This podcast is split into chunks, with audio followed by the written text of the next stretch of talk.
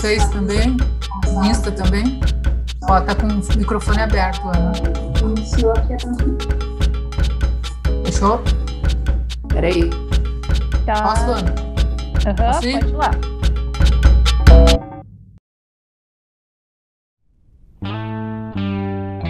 Olá, seja bem-vinda e bem-vindo ao Curitibas Plurais em Roda. A roda de conversa do mandato Maria Letícia, mulher, feminista, médica, vereadora em Curitiba e pré-candidata à reeleição em 2020. A Curitiba de hoje é Linguagem Neutra de Gênero.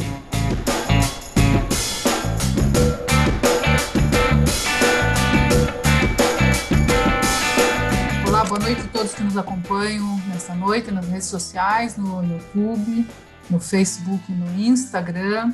Hoje a roda de conversa traz mulheres incríveis para tratar de um tema incrível que a gente já, como eh, feminista há muitos anos, já vem acompanhando, que é a linguagem neutra de gênero.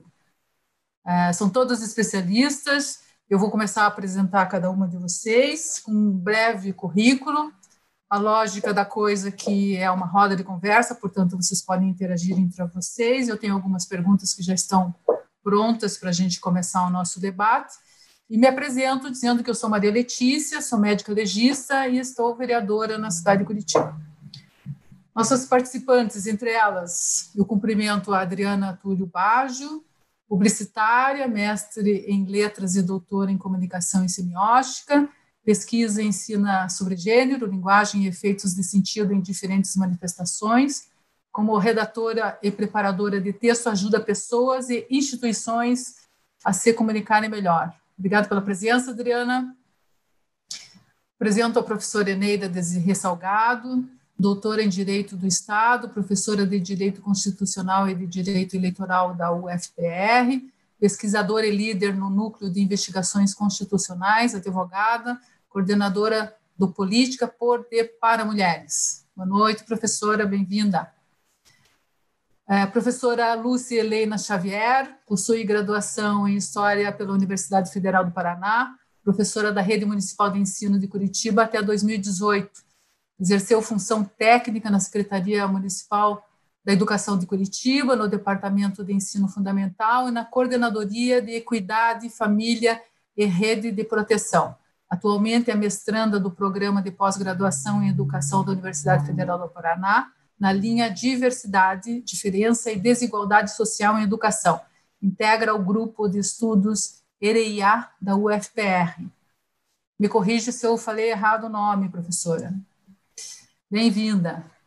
Poliana Pereira dos Santos, mestre em Direito Político, FMG, Universidade Federal de Minas Gerais, especialista em Ciências Penais, IEC, PUC Minas Gerais, presidenta da Associação Visibilidade Feminina, membro fundadora da Academia Brasileira de Direito Eleitoral e Político, ABRADP, professora da pós-graduação da PUC Minas e ILB, assessora de gabinete no Tribunal Superior Eleitoral.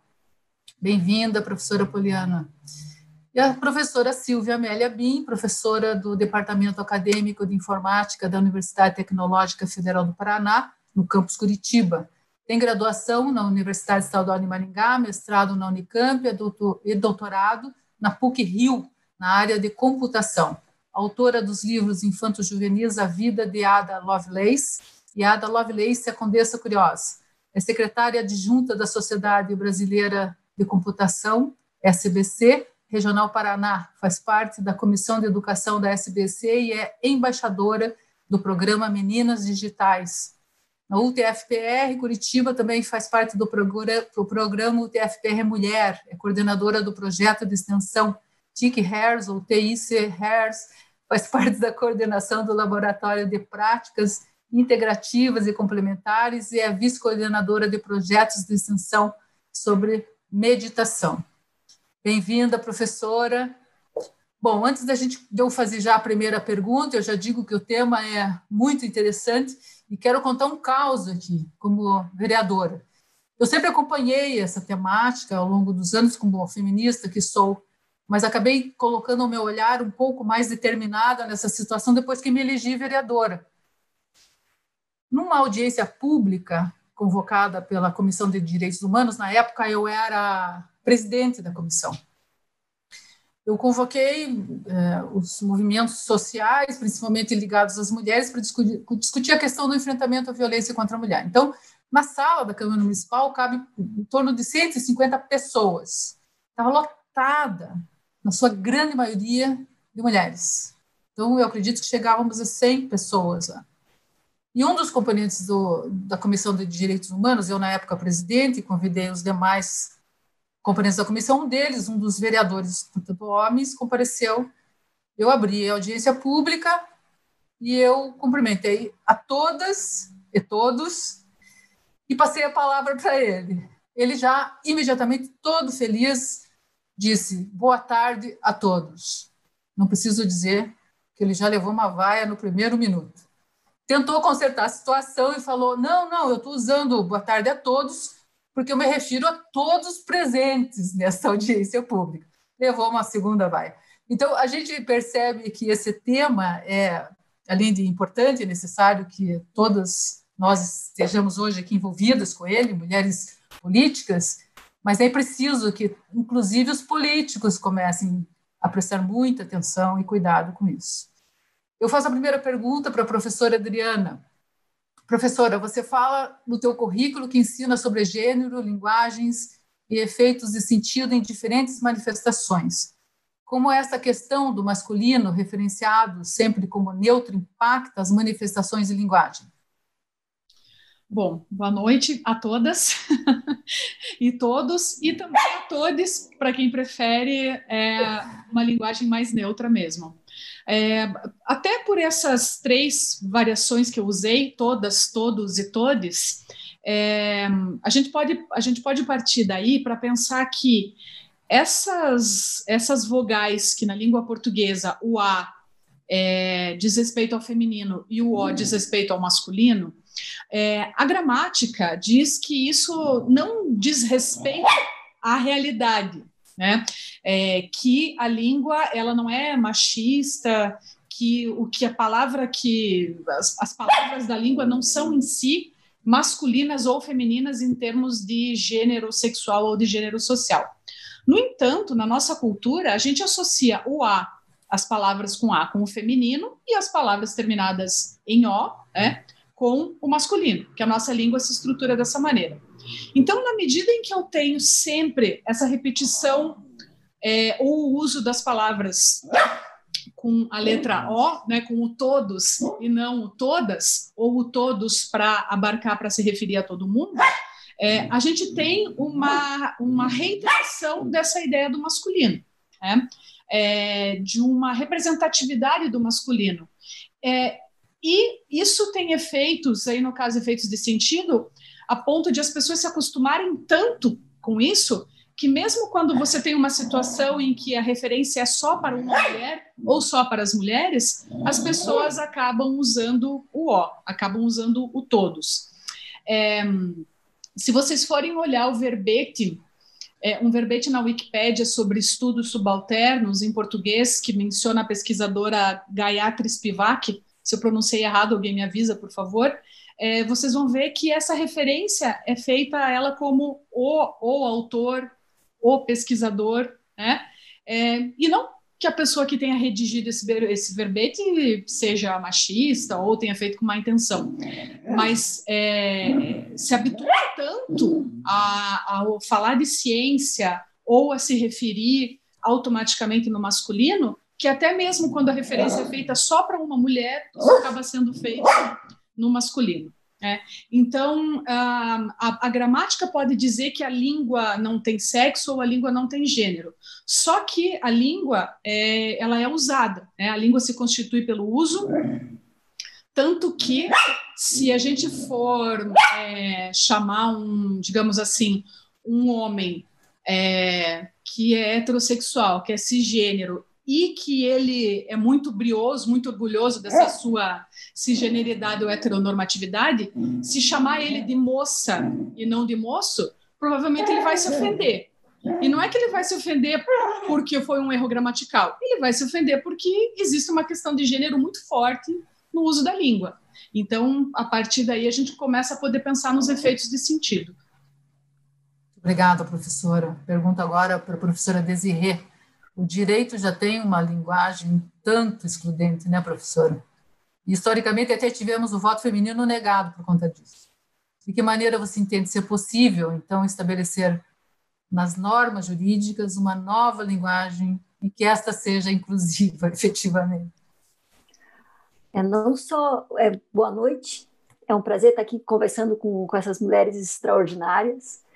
E ainda mais falando disso, né? Porque não é só a linguagem, não é só o símbolo gráfico, não é só o desconforto que a gente sente ao ter que se ver incluída com o uso do masculino neutro, mas é o efeito que isso tem nas práticas sociais, nas mentalidades e na prática jurídica. É, a vereadora falou da questão da, do voto feminino negado, mesmo quando a Constituição de 1891 não dizia que as mulheres eram proibidas de se alistar e de votar, mas eu sempre lembro da história da princesa. Né? A princesa Isabel, filha de Dom Pedro II, não, a ela foi negada a, o assento, foi negado o assento no Senado, embora a Constituição de 1824 dissesse que todos os príncipes da Casa Real que atingissem determinada idade teriam aí a, esse assento no Senado. E aí uma discussão interessante entre Pimenta Bueno e José Alencar, e se decidiu que mesmo ela sendo princesa, mesmo ela podendo suceder o trono, mesmo ela tendo sido regente nos momentos em que Dom Pedro II se afastou, ela não teve, ela não foi nossa primeira senadora.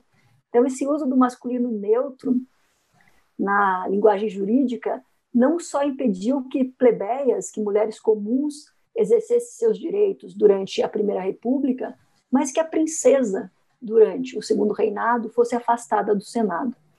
E aí eu comecei a, a ver que há uma batalha pela, pela inserção de uma linguagem ou não sexista, ou inclusiva, ou sem gênero, em vários es espaços de construção jurídica.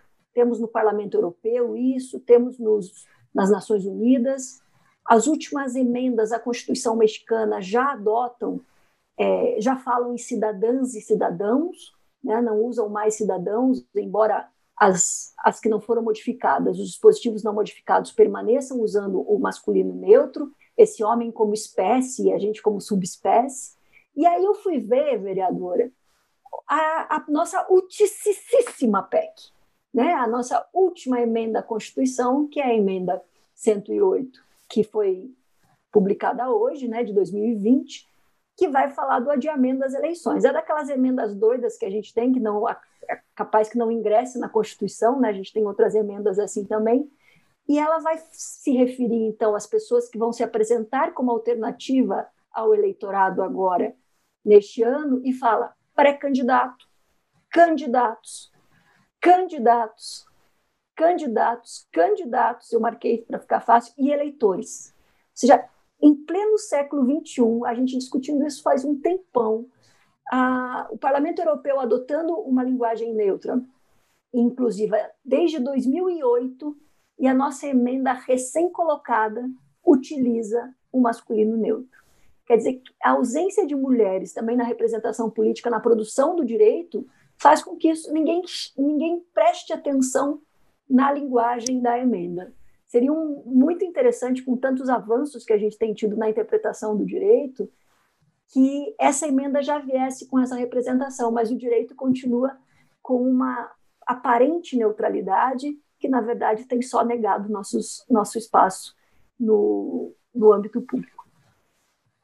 Que coisa, hein? Será que a gente vai precisar de uma legislação que trate disso? Fico pensando, né?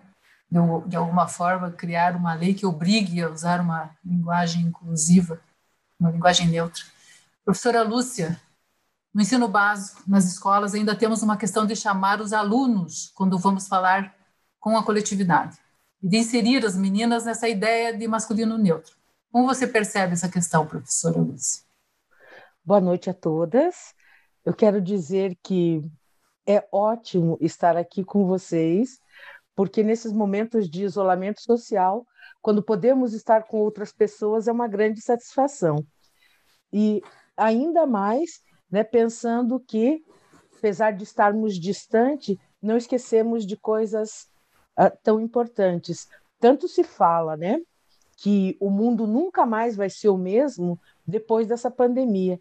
Vamos esperar que essas mudanças também se deem nos grandes níveis de desigualdade, nas coisas que acontecem que já estava na hora da gente superar.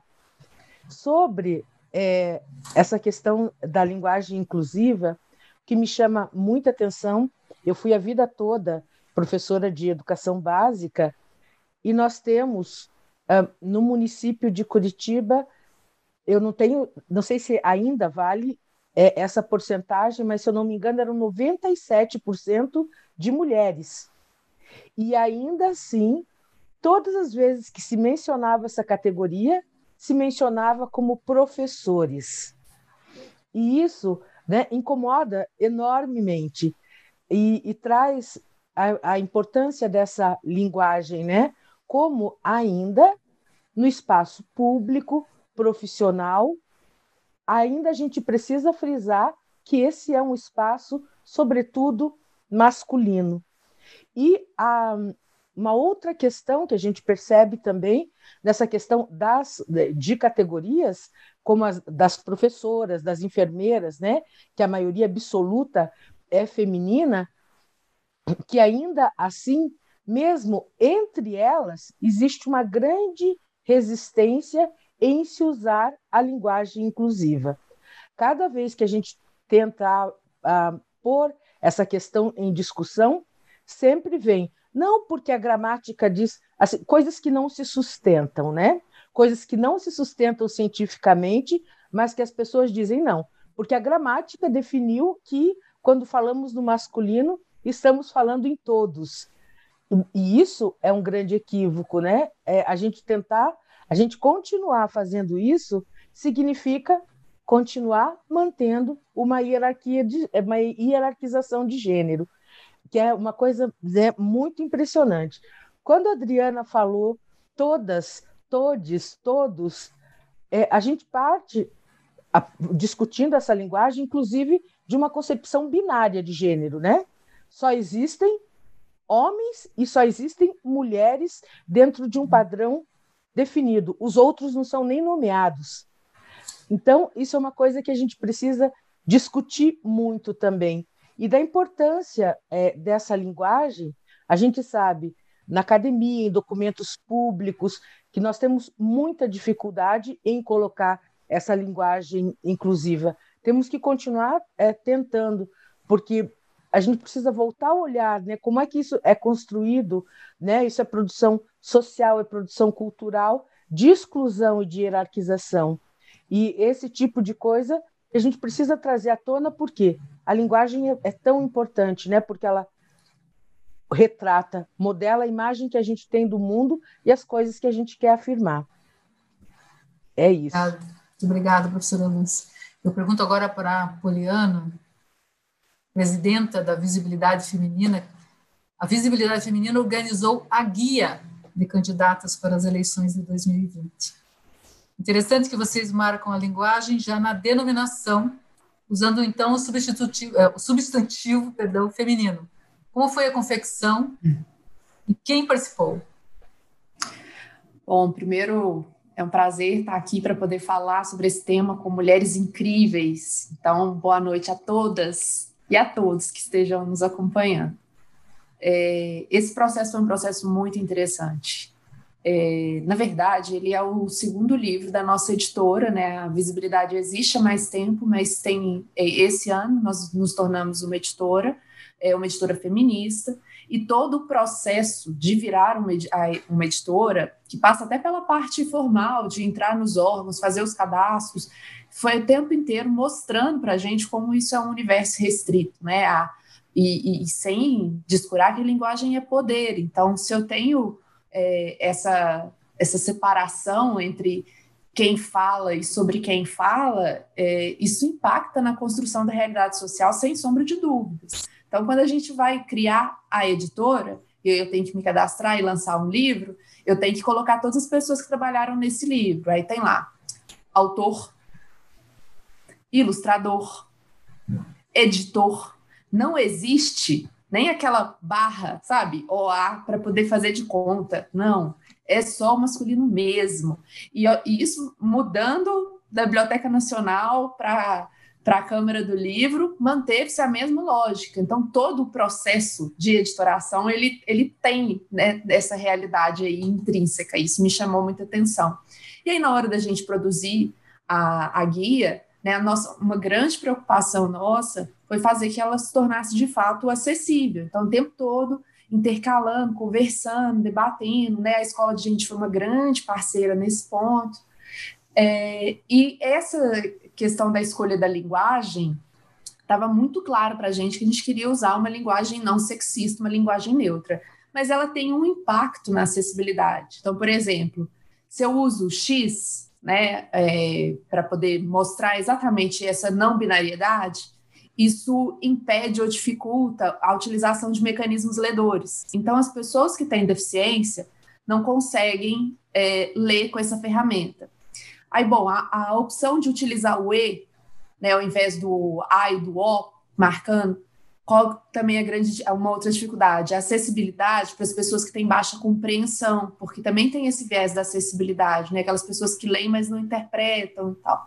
Então, isso dificulta. Naquele momento, a gente optou mar, por marcar tudo que fosse necessário ter, né, ser amplo, marcar expressamente masculino e feminino né? Sem adotar o feminino como o masculino como uh, o, o, gênero neutro, que como né, a, a Susan Okin fala, né, na ciência política mesmo, quando eles usam o gênero masculino como neutro, na verdade eles estão mesmo querendo dizer que é o homem pai de família, não é uma por acaso, né? É uma escolha. Então a gente também resolveu fazer a nossa escolha, né? A palavra guia, ela pode ser utilizada tanto no feminino quanto no masculino né, é, a guia como instrução é um substantivo feminino. Então, nesse momento, se a gente está fazendo uma guia para mulheres candidatas, em que em todo momento a gente queria, né, estava preocupado para marcar essa, sabe, a centralidade da mulher ali, né, a mulher que a gente está chamando. Eu vou chamar de guia? Não. Então a gente escolheu, foi uma escolha consciente que gerou vários debates. Em vários momentos as pessoas têm dificuldades, elas ficam em dúvidas. É, é, a, a, a, a, guia, né? A guia, é, é a guia, isso mesmo, pode falar. E aí as pessoas vão treinando. Porque linguagem também é costume, né? A gente também precisa inverter esse costume e trazer essas questões que chocam, é, porque parece uma bobagem, né? Nós estamos falando de um artigo ali mas ele choca, né? Incomodou. A gente recebeu várias ligações confirmando isso antes. É, é importante para a gente se marcar nesse cenário, né? A, a, visibilidade mesmo lançou, junto com a editora, um manifesto exatamente pela liberdade da linguagem. Né? A linguagem é fluida. A gente também precisa caminhar com ela, né? Senão estaríamos aqui falando vossa mercê até hoje, né? Isso não é o caso. Então, foi uma escolha, sim, e é bastante consciente, bem discutida, para poder permitir a, sabe, a, a, compreensão e problematizar essa questão aí também no uso da linguagem. Obrigada, que legal, Poliana. E na computação e na programação, professora Silvia, tem espaço lá para as vozes femininas? Boa noite para vocês. É uma honra estar aqui conversando com esse grupo de mulheres né, tão talentosas. Eu acho que estou engatinhando ainda nesse tema. É, tive minha curiosidade despertada principalmente por uma tese que eu avaliei é, esse ano, que ela foi é uma tese da educação para avaliar, analisar a presença das mulheres na computação e ela foi toda escrita em linguagem inclusiva, né? Então, por exemplo, a primeira expressão que, que me chamou a atenção era pessoas legentes, ao invés de o leitor deste texto. Né? É, então, se temos espaço para vozes né, na, na computação, temos e a cada dia estamos conquistando mais. Né? É, e de várias formas. Então, eu, a, a Poliana comentou agora, né, que o sistema de cadastro da editora e do livro só tinha o editor, o ilustrador. Isso é um reflexo de quem faz a computação. É, atualmente, ainda, nós temos a maioria de homens, né, desenvolvendo sistemas computacionais, e mesmo quando temos mulheres, a gente ainda não tem esse espaço de trabalhar essa linguagem inclusiva, né, é, nos nossos sistemas. Eu já me incomodei também, Poliana, me incomodo diariamente nos sistemas acadêmicos, porque é sempre o professor, o professor orientador, e, e, como disse a Lúcia, em alguns espaços, a maioria é a professora. Né? Então, é, o reflexo dessa comunidade, que é majoritariamente masculina dentro da computação, vai aparecer nos sistemas computacionais. Então, eu entendo que no espaço é, da universidade, a gente já tem que começar a dialogar sobre isso. E, e, tem que ser com cuidado, né? Eu acho interessante, a, a Maria Letícia, ela sempre se apresenta como feminista, e, e, e, eu acho que é importante para a gente desmistificar o que é ser essa feminista, porque mesmo em movimentos de mulheres, quando a gente pergunta assim, você é feminista? A pessoa fala, não, mas eu estou aqui para mais mulheres na computação, mas eu não sou feminista. É, então, quando a gente aborda esse tema dentro de sala de aula, também a gente tem que ter muito cuidado com a linguagem que a gente utiliza. Porque, em geral, na universidade, eu tenho uma turma de 40 estudantes, sendo 39 homens e uma mulher. Então, você quebrar, é, explicar que essa, essa linguagem, ela carrega preconceitos, né? ela carrega estereótipos. É, por eu ser da computação, alguém vai me questionar assim, mas a língua portuguesa permite isso? É?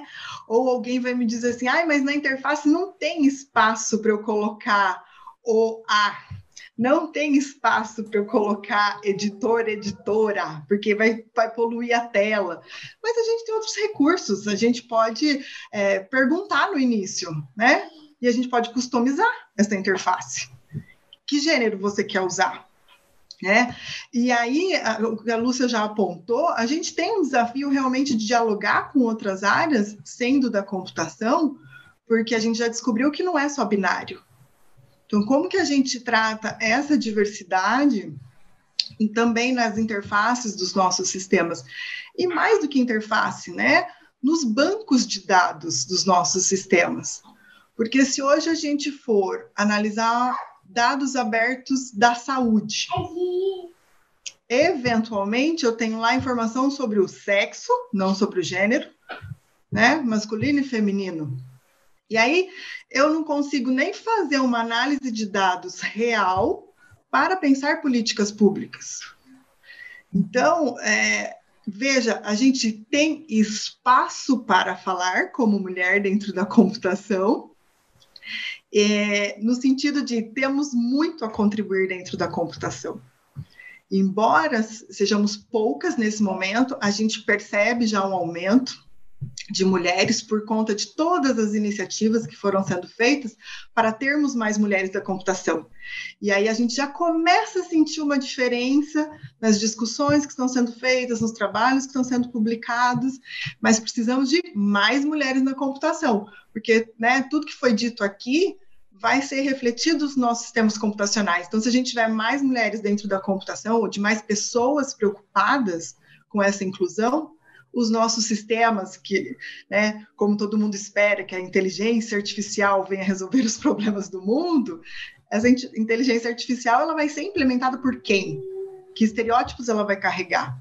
Então, a gente tem que trabalhar é, em diversas frentes. Eu estou muito feliz de estar aqui aprendendo várias coisas, né? De ver que a gente pode trabalhar no contexto da educação, do direito, da política, porque a, a computação ela, ela, ela, permeia todas essas áreas. Então, nós, nós temos muita responsabilidade nos sistemas que a gente está produzindo. Obrigada, professora. Deixa eu fazer uma observação aqui. Eu, eu, eu conto sempre essa história. Eu tentei, quando nós discutimos um projeto de lei na Câmara Municipal de Curitiba, substituir o termo sexo por gênero, porque isso facilitaria por demais a inscrição em concursos que eventualmente a Câmara pudesse realizar, etc eu perdi de quase 10 a 1, assim. Foi bem difícil debater o tema, e uh, daí eu pensei, bom, na Câmara nós temos 30 homens e 8 mulheres, acho que eu perdi por, por isso. Vocês concordam? Onde é que está a resistência aí? Nas mulheres, nos homens? Queria ouvir de todos vocês.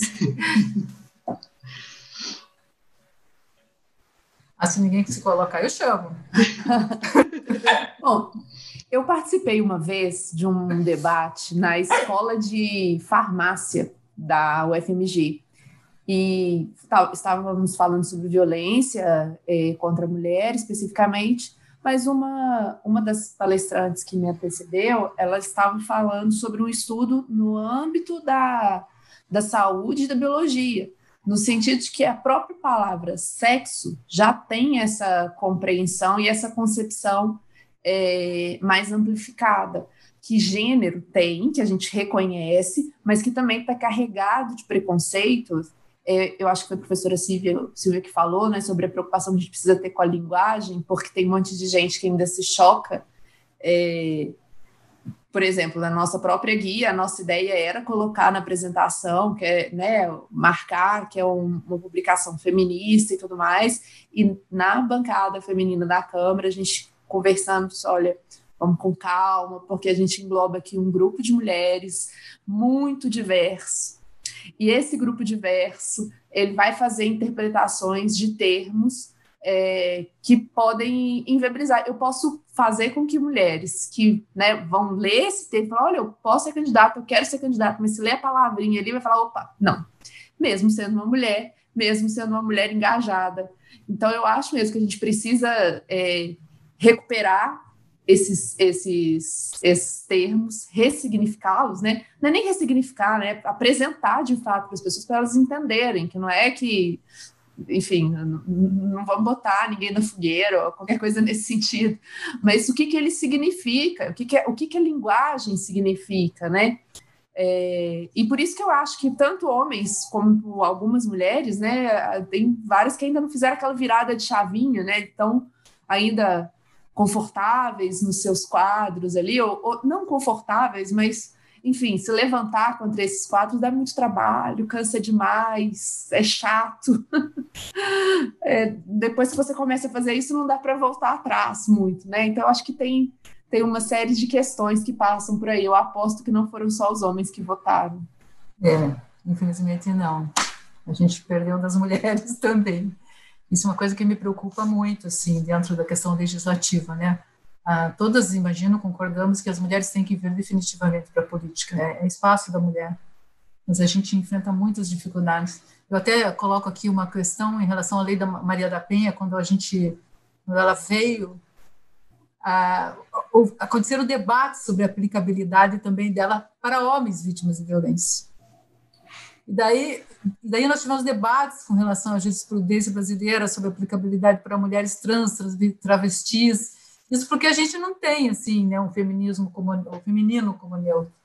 Como é que vocês entendem isso? Como é que vocês Para mim isso foi um debate muito difícil de acompanhar, porque como mulher essas coisas são é, eu vejo assim com mais tranquilidade a questão do neutro, né? Para mim é muito no meu entendimento, é muito mais fácil, mas parece que existe uma resistência, inclusive quando a coisa vem através da lei.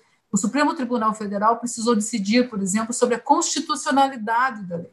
Eu pergunto para Desirê, para todos aqui, como é que vocês veem, como é que vocês têm essa percepção? Assim?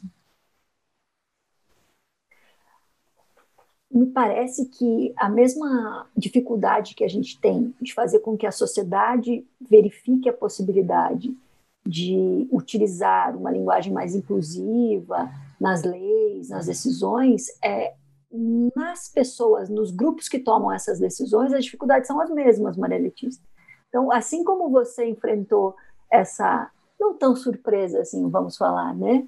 Nessa discussão na Câmara Municipal de Curitiba, e não vamos chamar de Câmara de Vereadores, vamos chamar de Câmara Municipal, é, dentro dos tribunais isso acontece de maneira exacerbada.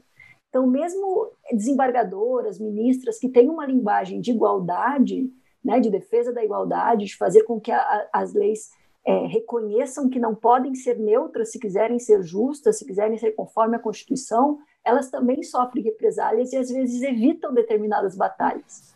Né? Eu lembro da, da ministra Carmen Lúcia, por exemplo, se recusando a ser chamada de presidenta e dizendo que a presidenta não deveria ser presidenta.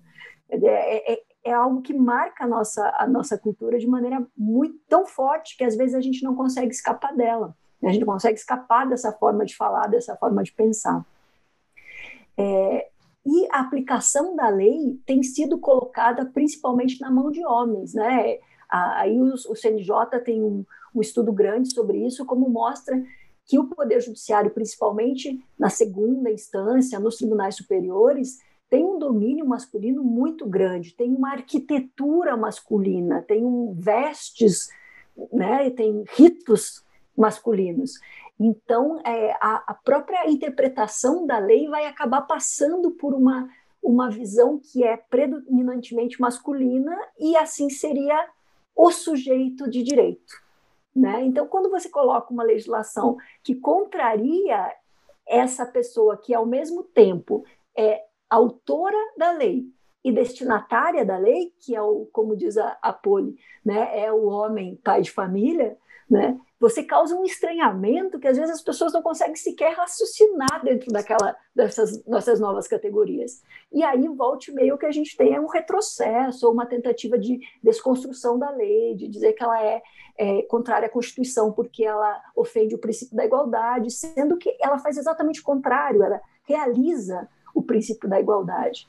É, o que a gente precisa fazer é ter mais mulheres na política, ter mais mulheres na computação, na comunicação, na educação, no direito, aplicando também o direito, né? construindo a linguagem. Eu estava até querendo trazer para vocês, mas eu resolvi não entrar na discussão, como que as, essas mulheres que, que participam da relatoria de processos de controle de constitucionalidade, como é que elas usam a linguagem.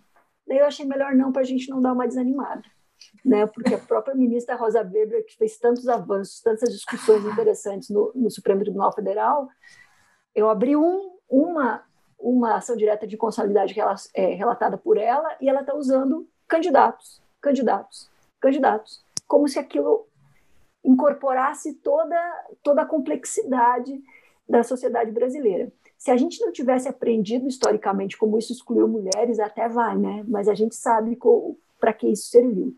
Então, é um desafio para a gente mudar também a mentalidade jurídica. E quem sabe parar de usar o sistema autor-data, né? porque até isso é masculino, porque muitas vezes quem vai ler o texto vai deduzir que se trata de um homem. Né? Vai, é, é, é quase natural. Assim, é muito surpreendente quando você fala, nossa, mas Santos é uma mulher? Quem diria? Né? Então, eu tenho usado muito nota de rodapé e sem inicial, com o nome completo né, da autora, para fazer, para evidenciar que são mulheres que estão escrevendo aquilo. Diga, professora. É, nessa linha, né, a, a, tese que eu avaliei, que é da professora Karen Ribeiro, da UFMT, ela, ela quebra é, esse padrão, e aí eu até me pergunto se, digamos, numa norma BNT isso é permitido, ou se a gente teria que também revisitar a norma BNT, mas no texto dela, ela chamou todas as pessoas né, que fizeram as pesquisas, os trabalhos, por primeiro nome e sobrenome. É, mas muitas vezes, assim como a gente já.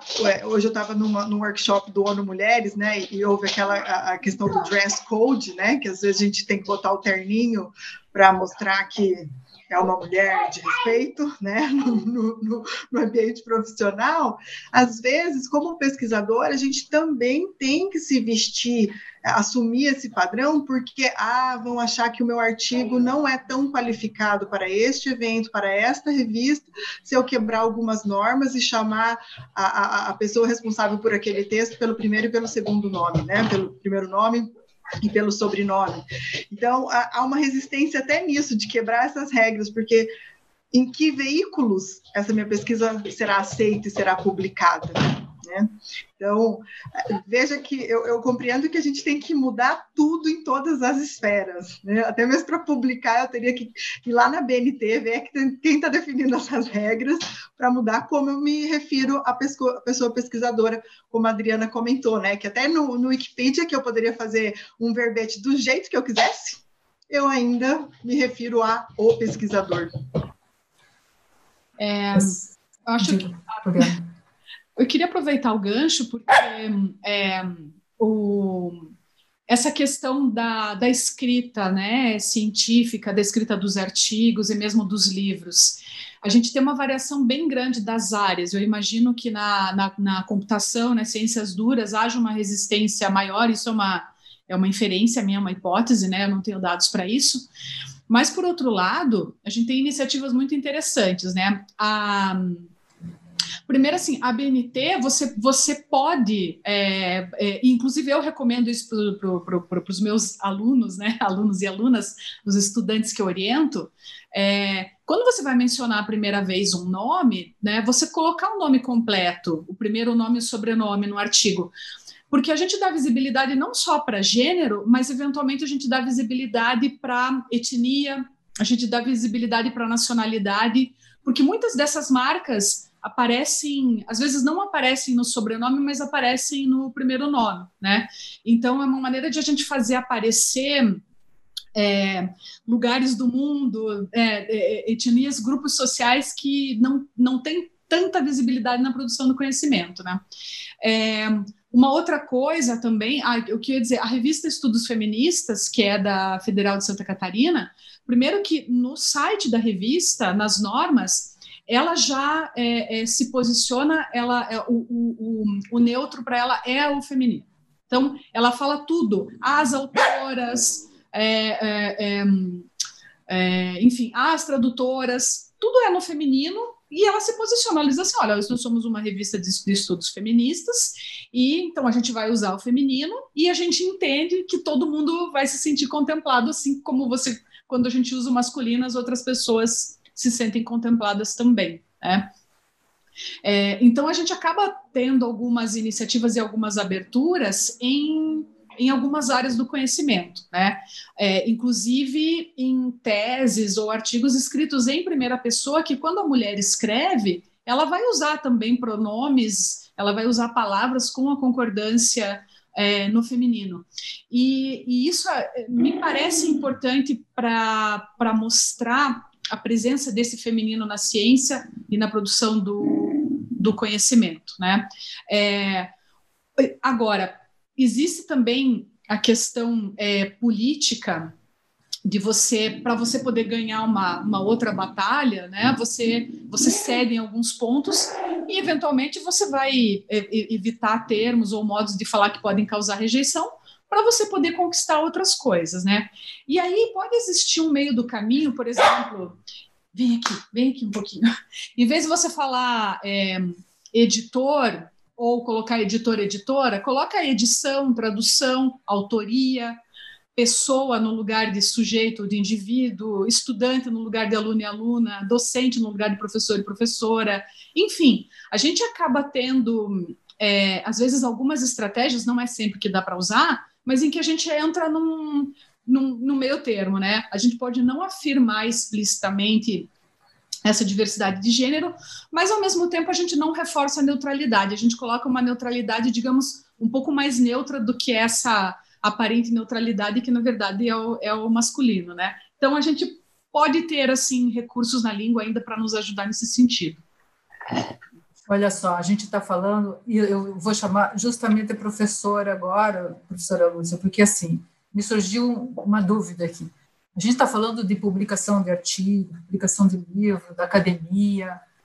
Daí a minha pergunta vai para a professora Lúcia, em se tratando, então, de jovens, de crianças, porque está muito bem estabelecido na sociedade essa questão do masculino e feminino, gênero masculino e feminino é binário, está estabelecido, todo mundo aceita, está tudo certo.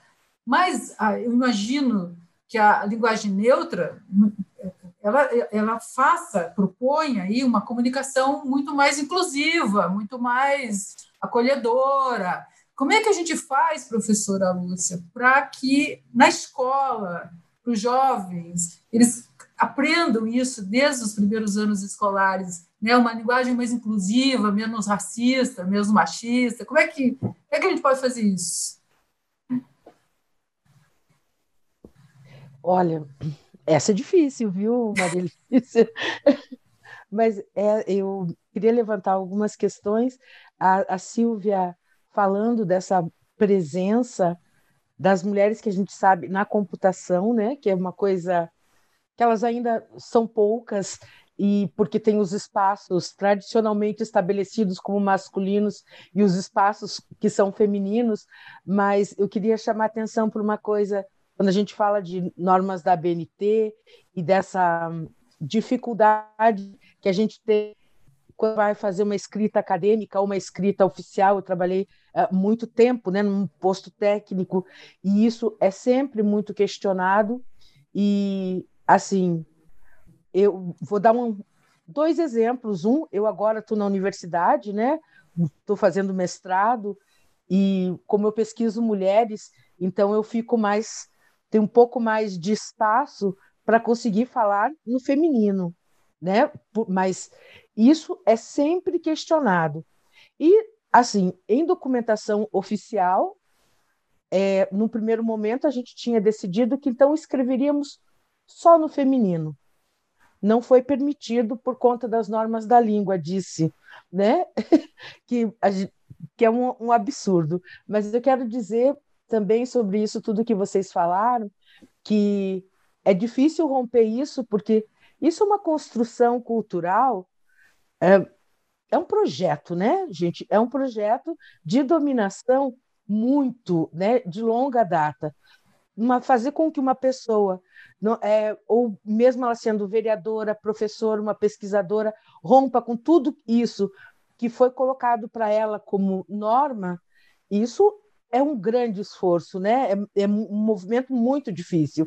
Mas eu acredito que as nossas pequenas transgressões, a nossa resistência é que vai mudando isso. E eu acho que, assim, se isso já é difícil, ser mulher em determinados espaços, ser mulher negra em determinado é muito mais difícil. Ser mulher negra pobre é mais difícil ainda, e por aí vem se acumulando as intersecções todas. Então, é, primeiro, acho que isso, né? A nossa resistência e a nossa não acomodação ela já é um passo. Com as crianças, assim como Nelson Mandela já dizia, né, ninguém nasce racista, ninguém nasce sexista também, né? Isso a gente aprende. Eu acho que é, eu acredito muito nisso, né? Eu sou uma rebelde, uma revolucionária, e eu acredito que o mundo pode ser diferente. E acho que é, penso como professora sobretudo professora de crianças pequenas, que o nosso grande objetivo é fazer com que essas crianças nem precisem discutir isso que a gente está discutindo. Mas o que a gente percebe é que essas crianças, desde muito cedo, elas já chegam é, na, na escola, é, na creche, com, essas, com esse binarismo muito bem determinado porque a sociedade tem educado assim. Eu não sei se tem uma resposta para como a gente a gente tem que insistir com as crianças para que isso não colocar isso para as crianças pequenas, sobretudo, né, desconstruir esse binarismo em nós para que as crianças para não não reproduzir, né, esse ensinamento para as crianças. Mas eu acho que nós estamos longe disso ainda, sabe? Porque na escola ainda existe, não em todas, né? Mas ainda existe, por exemplo, o banheiro cor-de-rosa das meninas e o banheiro azul dos meninos. Os cadernos com capa de carrinho são para os meninos, com capa de princesa para as meninas. Então, é, vai muito além da linguagem, né? Vem da reconstrução desses, desses hábitos todos. Mas eu penso que a escola é mesmo o lugar ideal para se discutir isso. Mas a gente tem que convencer as famílias, as professoras. É um processo educativo muito longo, de rompimento dessas tradições hierarquizantes mesmo, para a gente poder reconstruir. Mas isso que a gente está fazendo aqui hoje, né, é muito importante, porque mesmo que a pessoa eu não não se convença num primeiro momento, a gente vai insistindo até que ela perceba. É, na minha pesquisa, por exemplo, eu tenho optado por trazer o nome completo né, das, das, das pessoas para dar visibilidade do gênero, porque realmente Santos Xavier é sempre menino. e esse espaço que nós temos conquistado nos últimos 50 anos é, na academia, na ciência, isso tem trazido visibilidade para as nossas questões femininas, isso é muito importante. Femininas, eu digo além, né?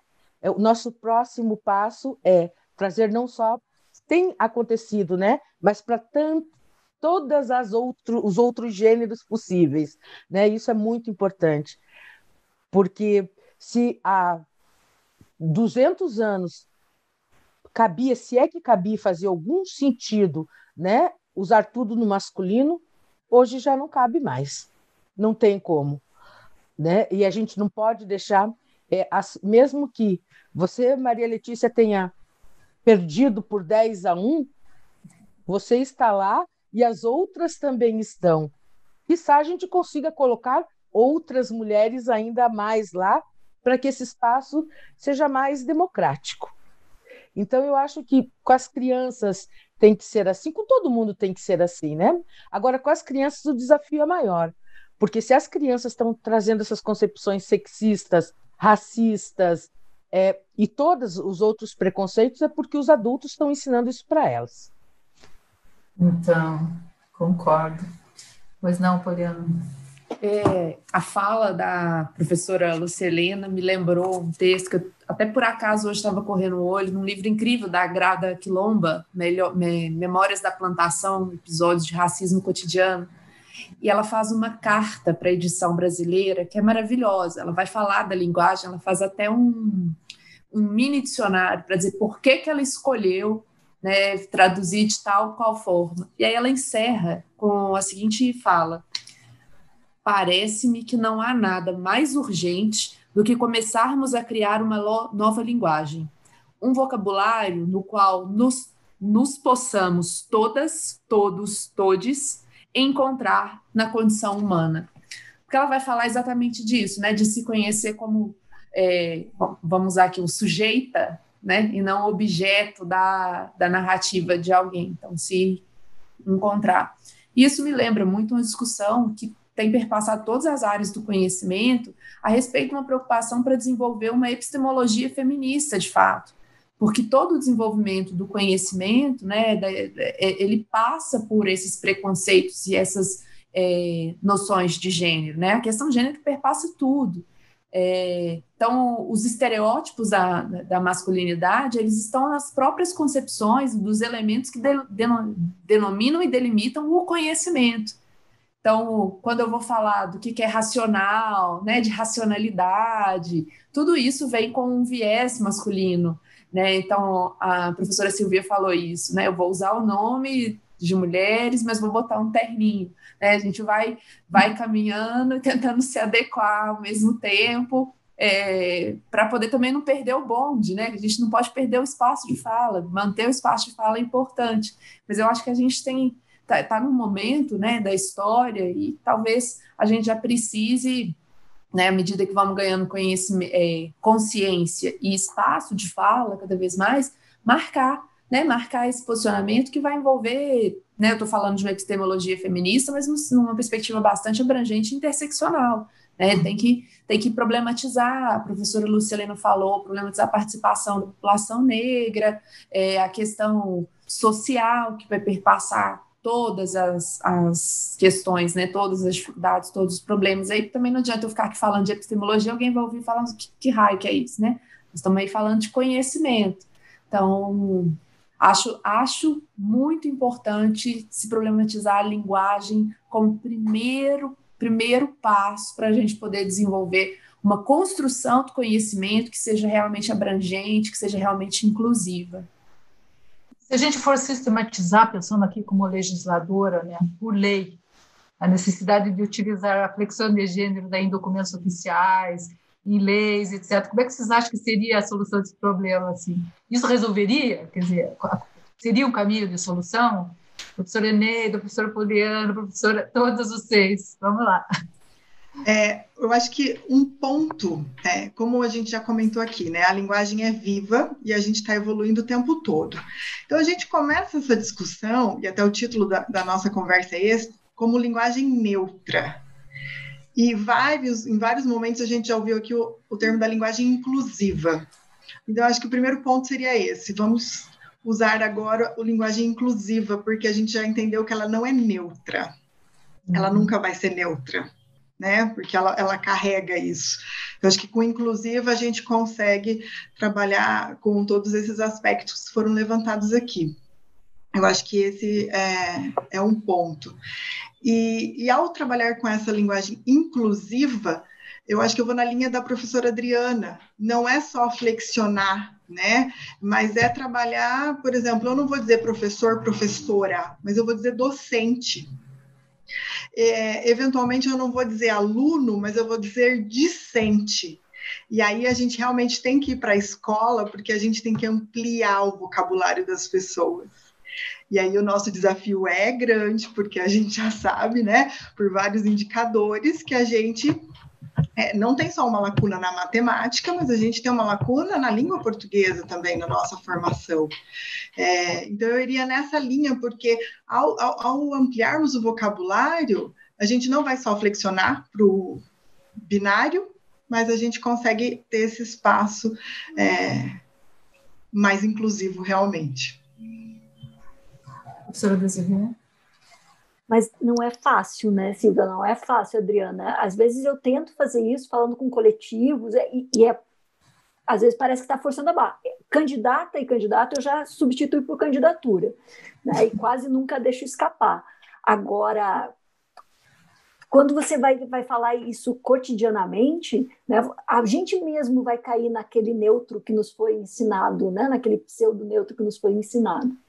É, e, mas eu, eu, eu, confesso aí, professora Lúcia, que eu faço determinadas doutrinações ideológicas. Por exemplo, na minha sala, se alguém fala americano ou americana para se referir a um país específico de toda a América, leva carão, porque a gente usa estadunidense.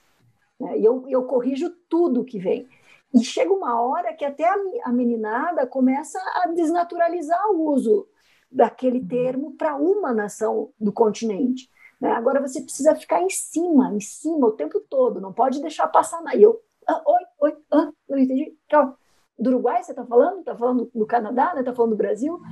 E esse, essa, essa tensão a todo momento é uma forma de luta que às vezes também nos desgasta, porque você precisa fazer aquele, aquela pontuação cada vez. É, em relação à provocação da Maria Letícia sobre uma lei que estabelecesse o uso de uma linguagem inclusiva, eu nem sei se precisaria de uma lei. Eu acho que a única coisa que eu peço, Maria Letícia, é que a próxima lei da Câmara Municipal de Curitiba venha com uma linguagem inclusiva. Ou seja, não seja uma lei para determinar a maneira de elaborar lei, mas que venha uma lei com, com essa linguagem. Né? Tem uma fala do, do, do Justice da Suprema Corte estadunidense, que é o Anthony Kennedy, que ele fala, faz o seguinte: o direito vive por meio da linguagem, então a gente tem que ser muito cuidadosa com a linguagem. Né? Então, é, como, e a gente pensa no direito como o que nos rege, o que nos restringe a liberdade, é preciso que a gente se sinta autora daquela, daquele conjunto de regras jurídicas para que a gente possa se dizer livre. Então, talvez mais do que uma, uma, uma norma de produção de normas, que impusesse isso, experimenta estabelecer aí uma linguagem inclusiva pelo uso dos, dos coletivos, em, ou, ou, eventualmente pela flexão de gênero, na próxima, né, nos projetos de lei, na, nas emendas aos projetos de lei, para começar a perceber a reação. Talvez seja mais uma estratégia, imagino eu, mais fácil de passar do que dizer, olha, a partir de agora nós vamos usar autora e autor, né, ou só autora ou autoria, né, ou o que o, pior, né, do responsável pela edição, né, para não dizer editor. E daí, é, e daí vem o pessoal da informática às vezes não cabe nesse campo, é muito grande esse negócio. E aí tentar fazer por essa provocação, né, como se fosse uma acupuntura, assim, vamos provocar ali, vamos dizer como é que é. Eu corrijo os textos que vêm para mim também quando eles começam a usar o masculino neutro. Mas confesso a vocês que às vezes a batalha cansa, ainda mais quando ela é diária. Nossa, é, é, e eu vou te falar que você, a Desirê falou dessa, desse exercício, como às vezes é difícil, né? A gente a guia, a gente fez 300 revisões, e a cada revisão falava, opa, passou aqui, passou um candidato, é pessoa, é candidatas, é candidatura, enfim, né, é um exercício para todos, todas nós também, porque nós também fomos moldados nesse, né, nessa estrutura. Agora, eu sinceramente acho que uma estratégia não elimina a outra. Eu gosto da ideia de uma lei também, gosto bem uma, da ideia, porque eu acho que, o, no mínimo, dá visibilidade para a questão, que nós estamos fazendo uma disputa, né, a disputa da linguagem, e, no mínimo, obriga a pessoa a falar não. Ela vai ter que dizer, não quero essa linguagem, então você vai ter que arcar com essa escolha também. Eu gosto dela, e eu gosto da ideia de já começar fazendo, claro. É, eu acho que todas elas podem caminhar em conjunto. É, e essa determinação a respeito da forma de comunicação, ela, ela pode vir, sabe, até por um código de conduta, né, um código de ética da, né, dos órgãos da Câmara, enfim. É, a lei ela é interessante porque ela tem um instrumento sancionador ali, né? Ela tem que servir para alguma coisa ali para a gente, né? Eventualmente.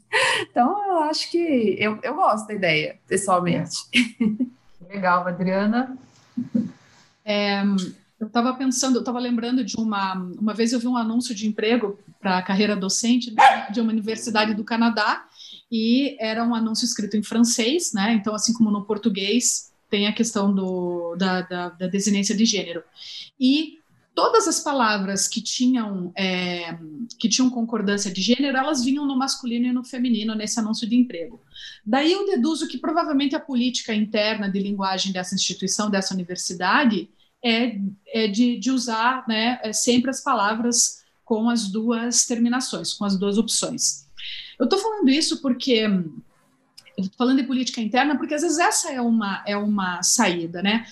Se a gente for pensar a própria gramática do português, isso que as pessoas ficam dizendo, não, porque a gramática é assim, não existe uma única gramática. Né? As gramáticas, inclusive, da norma culta, da norma padrão da, da, do português brasileiro, elas têm variações. Né?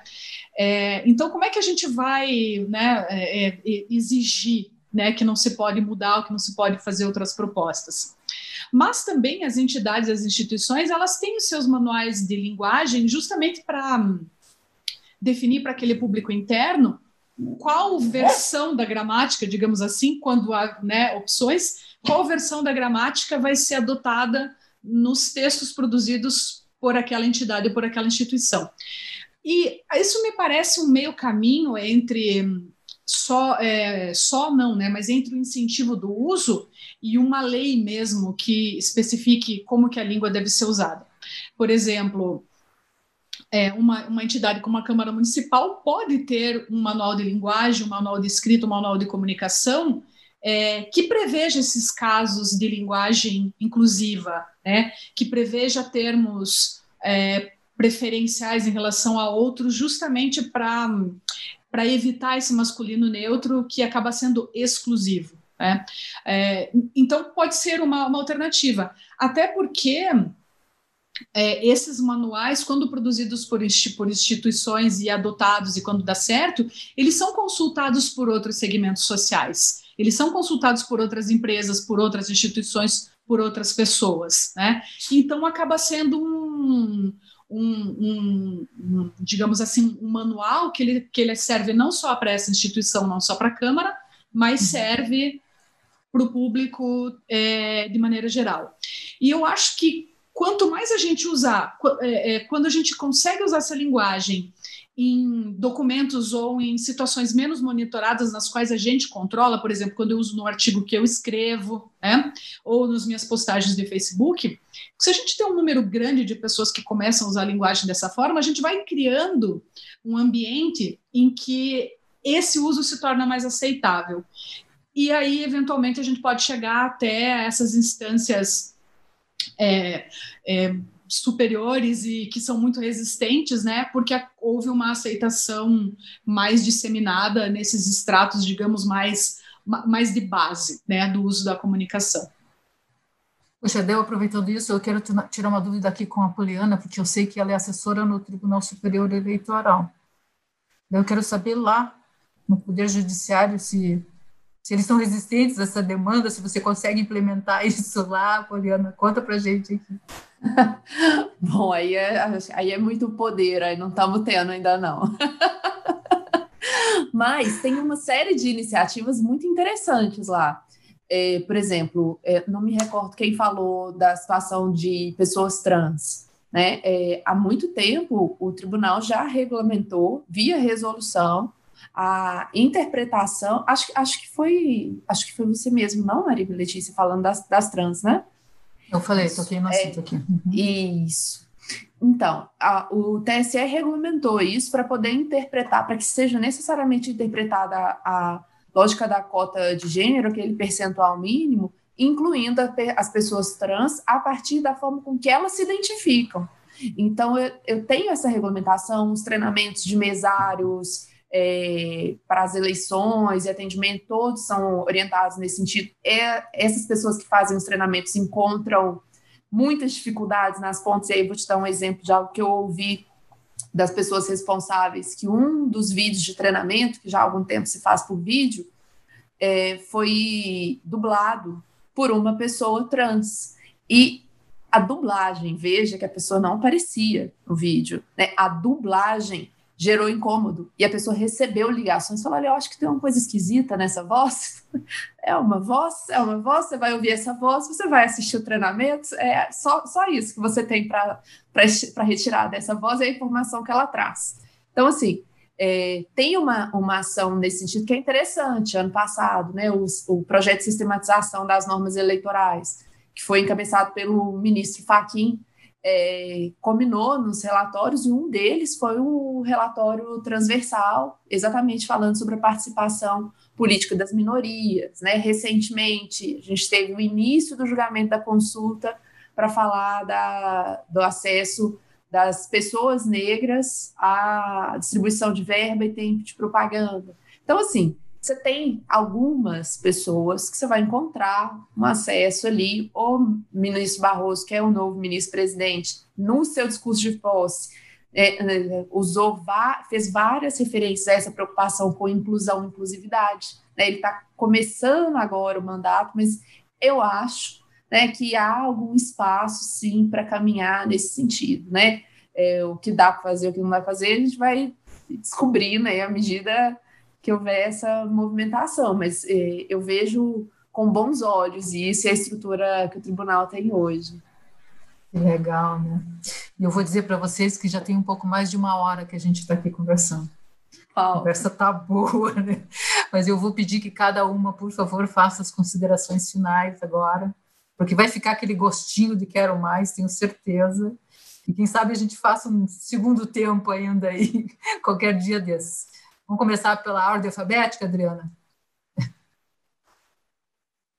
posicionar aqui.